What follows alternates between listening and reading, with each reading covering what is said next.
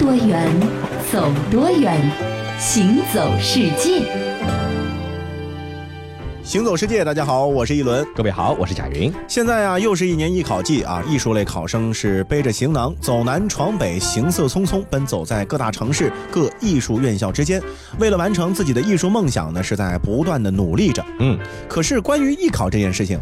各位知道是谁发明的吗？嗯，这时间啊要倒回到九百多年前的北宋。我以为是什么中国电影学院之类的呢？呃，还不是，很早以前就有了。是，当时北宋的皇帝宋徽宗赵佶呀，他开创了艺考先河。嗯，虽然说那个时候的艺考和现在的艺考相比呢，内容形式还是有区别的，嗯，但是目的是一致的，就是促进社会的艺术发展。是啊，宋徽宗这个皇帝在历史上呢，不是一个有作为的皇帝，嗯，甚至啊，还有人认为他是一个。昏庸之君，亡国之君，哎，靖康之变就是在他身上发生的。是啊，但是不可否认的是什么呢？这宋徽宗啊，在琴棋书画这艺术方面呢，有着巨大的成就，尤其在书画上，他自己本人的造诣呢非常高，就堪称是一名书画巨匠。嗯，那在历代帝王中呢，就艺术成就而言，除了南唐李后主李煜能够和他相提并论之外呢，几乎无人能够和宋徽宗比肩。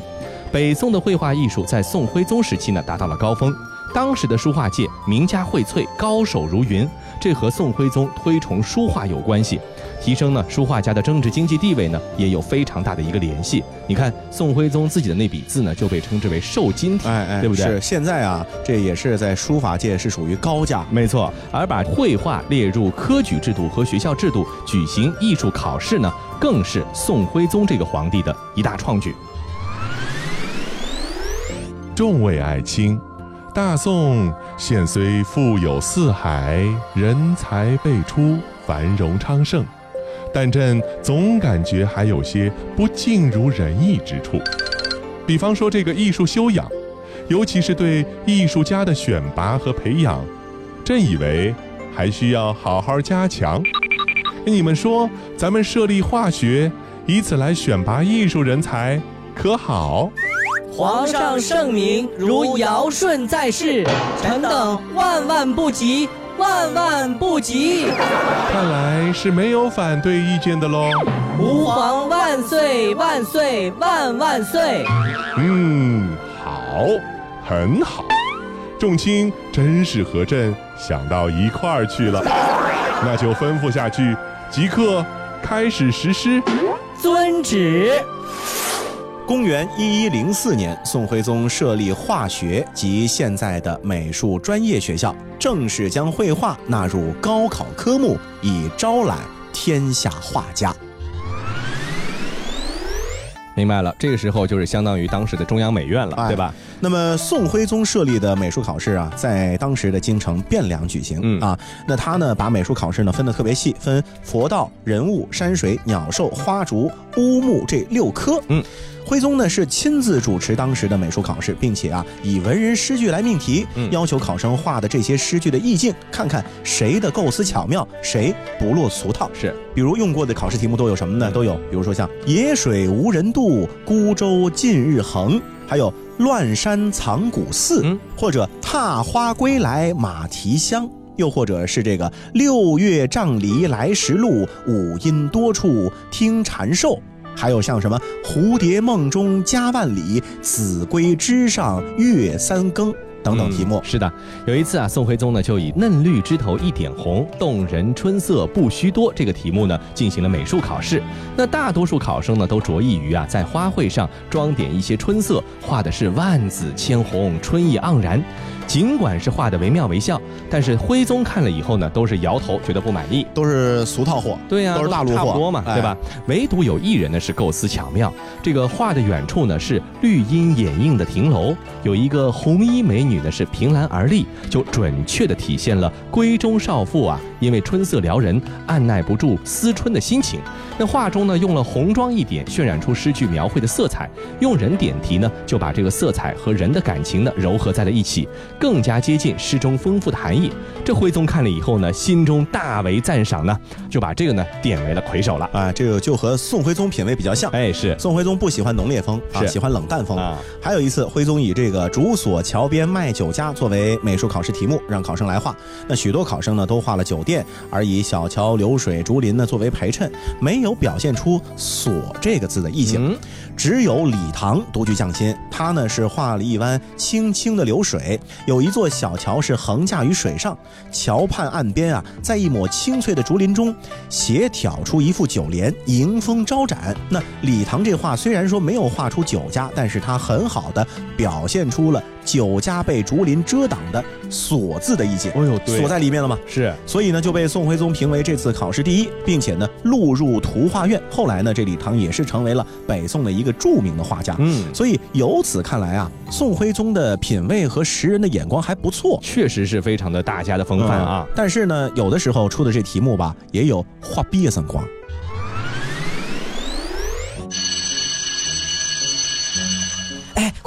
快快快，快坐好，考试了，考试了！哎哎，不知道这次的题目难不难啊？我哥哥说上次的题目特别简单，很好创作的。哎，我夜观天象，有启明星挂于苍穹，吉兆啊！这次题目保准比上次还简单。真的？那太好了，这次总算有指望了。这培训班的钱也可以不用再续了。今日题目：万年之上太平雀。好了，可以开始创作了。为什么？我有一种心被掏空的感觉。何止是心，连荷包也无法幸免的节奏啊！啊，题目好难，宝宝不会，但是宝宝坚强，宝宝不哭。岂止是难，简直无法理解。苍天啊，大地呀、难道我是遇到了假的艺考？难道命中注定我的绘画天赋难以施展？为何我的时运总是如此不济？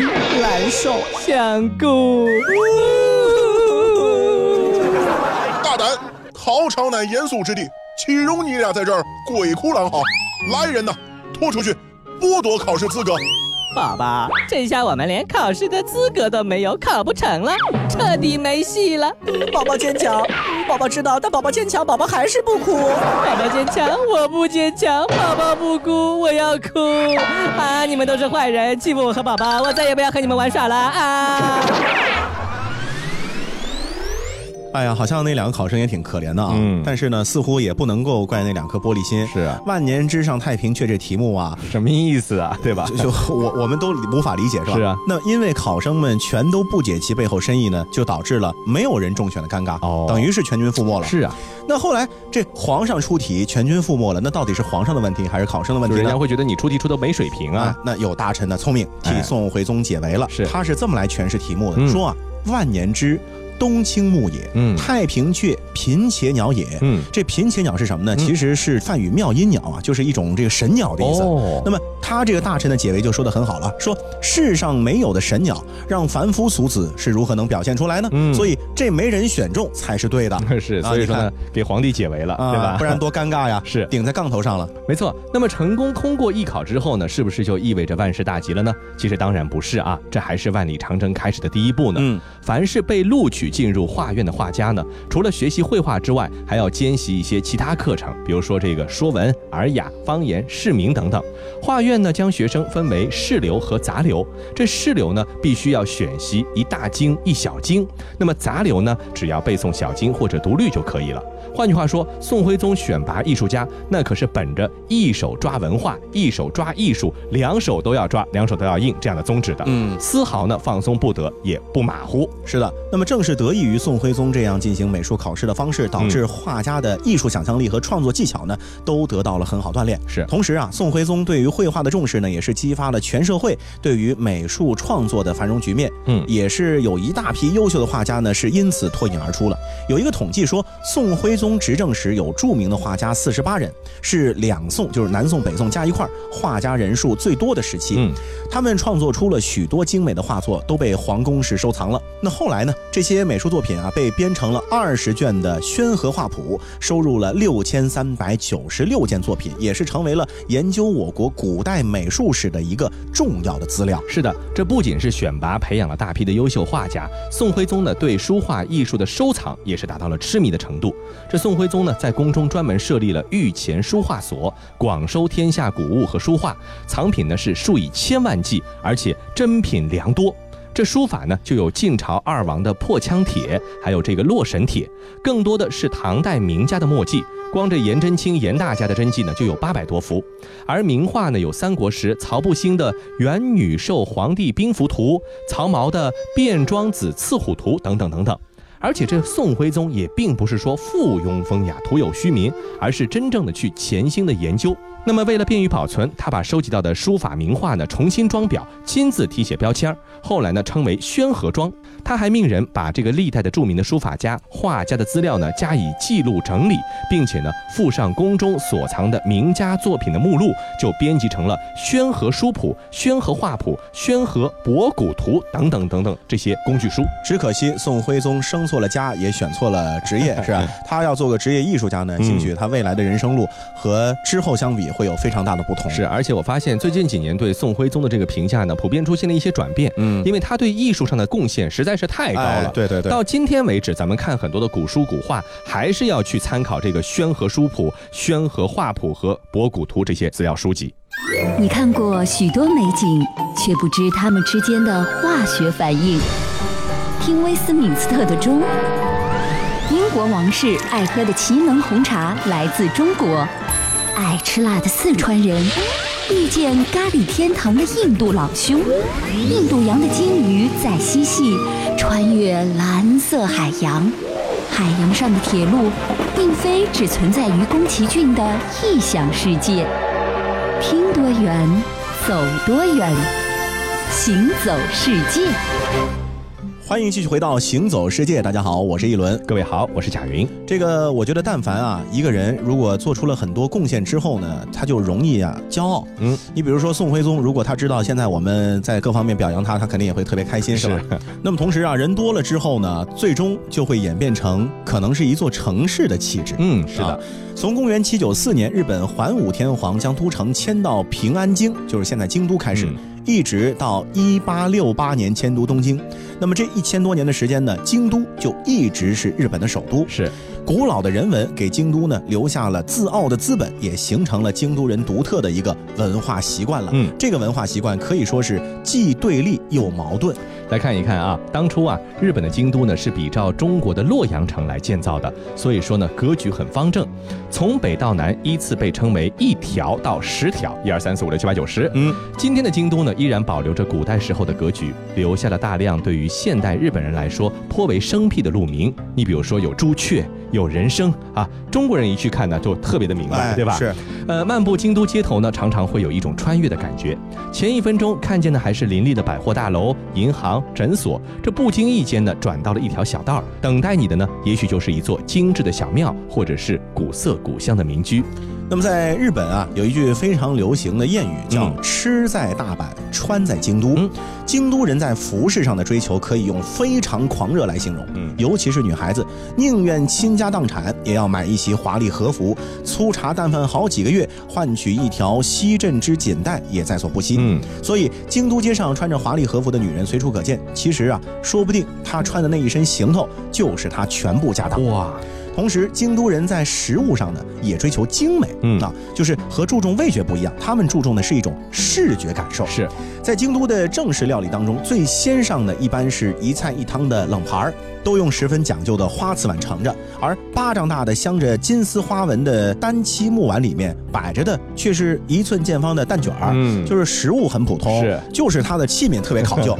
总之，在京都啊，越大的料理店用的食器就越大越精致，里面的菜嘛。就越少了，是味道估计也差不多。哎，是那一个在日本广为流传的段子呢，是这样说的：如果说你在一个京都人的家中做客，听到主人对你说“您要不要来一碗茶泡饭慢慢享用”，这样的话呢，你千万不要高兴得太早，因为这句话的言外之意是我们家只有茶泡饭了，您早点回去吧。啊，这是下逐客令呢。是的，在京都人看来，直接下逐客令呢，显得多么没礼貌啊！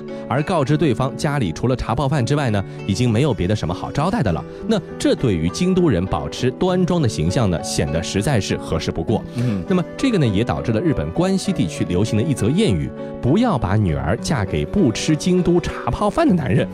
当然呢，这些都是语言上的游戏啊。其实京都人呢，绝非是有意要贬低别人，只是长久以来的这个文化习惯，让他们呢就一直是习惯这样说话了。对啊，照理说啊，你看现在的日本呢，其实京都地区也是经济非常发达的，嗯民众呢也普遍生活的比较宽裕的，是各种高档的消费品专卖店经常排着队，这不稀罕。嗯，但是奇怪的是什么呢？就是超市卖降价食品的时候啊，这京都人小气抠门的特性就显露无遗了，哦排的队比那个大商场里排的队长很多。其实也不是没钱，嗯 就是对抠门就想占便宜啊！啊。京都的超市呢，一般有一个惯例，就是一旦过了晚上八点，嗯生鲜食品就开始打折了。嗯那这个时候进去啊，你就会发现货架上的很多食品都贴着降价百分之二十的标签，嗯导致什么呢？在八点没到的时候，嗯，食物周围呢就有很多京都的家庭主妇开始走动了，但是呢，他们只看不买。哦啊，然后你只要上去好奇的问一下他们，说，哎，这个您看了半天，你怎么不买呢？嗯他们就会说，急什么？马上八点钟了，八点钟就买了 啊啊！他们就在等降价。是果然，等到八点钟啊，超市的工作人员过来给食品贴上半额标签之后呢，这主妇们就开始跟在工作人员身后，把早已物色好的食品收入囊中。嗯你看这个算计的真是挺精准的、啊，就是等那个标签是吧？哎就跟咱们 等面包店差不多差不多。那此外呢，京都人的小气呢，还体现在一个方面，就是对这个试吃食品呢非常热情。啊，在京都街上，只要有试吃活动，那绝对会在片刻间吸引来一大群的京都人。嗯，而且他们试吃呢，绝不仅仅是尝尝味道啊，在那里呢吃上四五分钟也是常事儿啊。吃完之后呢，你可千万别想着他们能够掏腰包去买这个商品啊，绝对就是拍拍手一走了之的。得了，吃饱喝足了，是啊完了呢就就甩手走人了。这中饭都可以别吃了。是的，在日常生活当中啊，京都人呢就是如此的精打细算，嗯绝对不放过任何便宜东西，是也不会浪费任何他们认为有价值东西。嗯，比如说连削掉的这个萝卜皮，他们都要留下来晒干，对然后干嘛呢？和肉一起煮着吃。哦，京都的老太太啊，时常教训自己的媳妇儿要节俭，嗯要牢记小气是京都的美德。嗯在这里啊，扔掉生活垃圾的主妇要被人耻笑为浪费，不会过日子。嗯啊，你看，所以京都人的这两面，一面呢是对于服饰、对于饮食的这个华丽追求，对一方面呢生活又过得非常的简朴，过得非常的精打细算。是这两面同时的展现在一种人身上，有的时候会让你感觉特别的有意思。对，所以说抠门的人呢，很多的时候让人觉得特别的难以去接受啊。嗯还有一种人呢，也是让人觉得有的时候太过分，要敬而远之，就是有这个洁癖的啊，那说到洁癖呢，咱们来说一个中国古代史上洁癖洁的最厉害的一个，嗯他的名字呢叫做倪瓒。哦啊，他是个大画家。对的，元代的画家诗人，常州无锡梅里人，就是今天江苏无锡人，嗯啊跟我算是老乡了。是啊，他字元振，号云林子、荆蛮民等等，嗯和黄公望、王莽、吴镇三个人是并称为元四家，是元代的四大画家。嗯他的画呢以山水为主要的题材，构图简约，意境呢往往是凄清冷寂、萧条淡泊。嗯据说看过他的画以后呢，你的内心啊顿时感觉是凉透了半截，嗯气温会骤降二十度。这这，我想夏天的时候肯定挺畅销的哈。哎，哎这冬天的时候就估计没人看了啊。但你还别说，他画中这种凄凉寒荒的感觉啊，嗯。很多人都想模仿，嗯。因为他可能受欢迎嘛哦，但是始终就模仿不出来。哎，那为什么模仿不出来呢？嗯。有一个很重要的原因，就是在于倪瓒的这洁癖啊，很多人学不来的嘛，哦。对，这是天生的嘛，是。所以他的画风呢就很难真的模仿出来。对，说到倪瓒的洁癖到底有多深呢？咱们接着给您举几个例子，嗯您就知道了是。先来看看厕所这件事情啊。啊。那厕所一般来说都是家里面比较脏乱的地方，哎对对对因为它本身就是一个藏污纳垢的地方，嗯是对吧？这倪瓒呢，身为洁癖人士，当然就格外的会注重厕所的位置和卫生。好，他家的厕所呢是以高楼为之的，这高楼下面呢有一个敞口的木格子，里面呢要装着许多鹅毛。哎每当上厕所的时候呢，需要先爬到楼上、哦啊，排泄物掉到木格子里，这又轻又软的鹅毛呢就会马上飞起来，就会自动的把脏的东西给盖住啊，哦是这样的一个过程。哎，不过他用鹅毛还挺奢侈的，就是哎羽绒服里面的那是啊，对啊，今天都作为羽绒服都是很贵的东西啊，对吧来？盖厕所。是啊，，倪瓒呢在高楼上如厕，这仆人呢就在木格子边守候。其实啊，我在想，倪瓒考虑过人家的感受？对吧？见人家一脸你？是干净了，人家怎么办呀？是吧？那见到主人如厕完毕呢，就会立刻换上新的木格子和新的鹅毛，以保证这个厕所在主人看到的时候，永远是环境整洁、气味芬芳的。哎，这真还是不容易啊。是。第二呢，咱们再来说一说倪赞家的庭院里面，嗯，他这梧桐啊老养不活，哎，厕所都这么干净了，家里呢当然就更干净了，是吧？据说倪瓒每天的洗澡，洗澡水要换十几次，哦呦，啊才能算洗干净。对啊，穿戴的衣服呢要服侍数千次。就是擦灰是吧？哎，啊就是永远在那儿掸。对，呃，客人来访走了之后呢，客人坐过的、碰过的地方，全部都要擦洗干净。人家又没传染病啊、哎家里的仆人拿起扫帚、抹布啊，就像吃了某品牌口香糖一样，根本停不下来。我估计这二十四小时醒着的时候都拿着。真是倪瓒家的梧桐呢，也因为他的洁癖死了好几棵。为什么呀？这梧桐怎么会死呢？就是因为啊，倪瓒看到梧桐的树枝、树叶，丝毫感觉不到勃勃生机，嗯反而是怎么看怎么觉得这总感觉有点脏啊，哦。梧桐有落叶呀、他就在自己的手杖头上呢装了一根针，嗯把落叶这挑起来扔到外面去。嗯啊，然后树上不是有土吗？对呀每天啊就把这梧桐树擦洗一遍。哎呦我的天哪！为此呢，倪瓒还专门画过图，叫洗桐图。嗯啊，还写过一首诗，叫《洗桐诗》，就是为了洗那梧桐树。是啊所以呢，好好的梧桐树就这样被每天泡澡给泡死了。是啊，可能上面还得加点肥皂什么的，对吧？哎是。接着呢，吃下去的东西呢，也真的是更为讲究了。嗯，作为高士啊，这倪瓒呢自然是非常喜欢喝茶的。有一次和朋友呢是谈论诗文，茶兴大发，就派童子呢去邓尉山中的七宝泉挑水。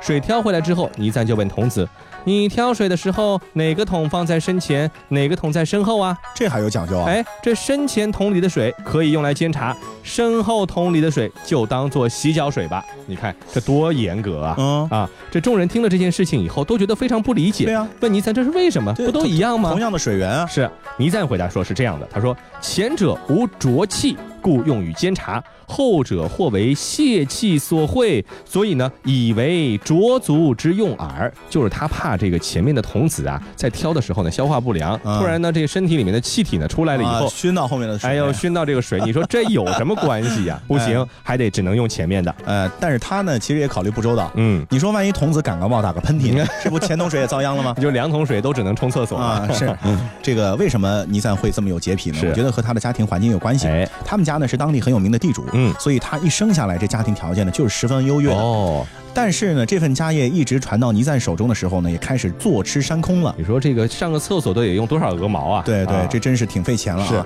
家中的各项用度呢，就逐渐开始捉襟见肘了。嗯最后啊，他甚至到了就是因为交不出税赋，嗯，被当时的征税官抓到监狱里去的这个程度啊！哦。啊，就有税他交不了嘛。是是是，那按说到了监狱了，这倪瓒的洁癖应该可以掰过来了？对啊，这监狱又不会为他打扫鹅呃毛、没错啊，，你不干净也没办法了。结果他依然是死性不改。这狱卒给他吃饭，他让狱卒送饭的时候一定要举着饭碗送进来，而且要举到眉毛那么高。这狱卒心想，我又不是你儿子，又不是你老婆，你让我举案齐眉干嘛？嗯对吧？问了旁人才知道，倪瓒呢是怕狱卒把这个唾沫喷到饭里头去，哦所以觉得不干净，不是说你和我什么关系的问题，嗯对吧？这狱卒听了之后呢，就勃然大怒，把这个倪瓒啊，就用这个大铁链子啊拴在了厕所的马桶的边上，让他天天被臭气熏着。这众人呢纷纷求情，这倪瓒哪受过这种苦啊？而且你看，他原先是鹅毛，这哎个完了盖排泄物，是啊然后弄完直接让仆人端走的，哎呦哎呦，这天哪，还得绑一天，亲自的去看着闻着，对吧自己？精神崩溃了。是啊，后来呢，狱卒呢听了众人求情呢，总算是把倪瓒从这个厕所里放了出来。啊，可是这段心理阴影啊，对倪瓒来说真的是挥之不去啊。就是一生没遭过这么大罪。确实，你看，在不久以后呢，倪瓒因为忧惧愤怒引发了皮疾，在公元一三七四年年的时候是赫然长逝了，他享年呢是七十四岁。嗨，就是因为洁癖而丧命的。嗯是的，所以我觉得有的人啊，才华有多大，他的习惯或者问题呢也就有多大，这还真是相辅相成的。嗯但是也为我们现如今呢有了一个非常好的聊天的这个话题啊，也挺有意思的。所以洁癖呢，适当的有挺好的，如果太深度的洁癖呢，最好去看一下医生，嗯真的嗯有可能就是一个心理疾病啊。。对，好，以上就是本期节目的全部内容，感谢各位的收听，我们下期再见。我有感情洁癖，要受不容易。我的孤僻就爱搞自闭，最近有点诡异，打喷嚏打不停。难道遇上了天敌？难道是你？生段感情悲剧，才刚洗干净，才消度过伤痕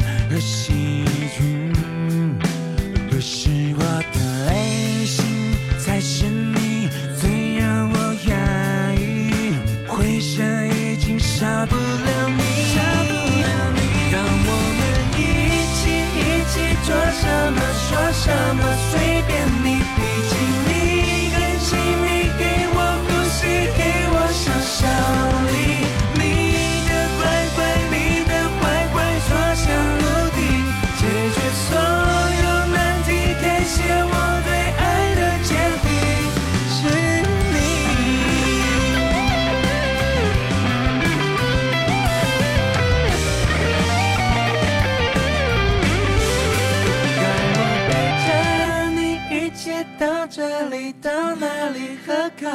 ，baby baby 更 baby，就算 baby 也要霸占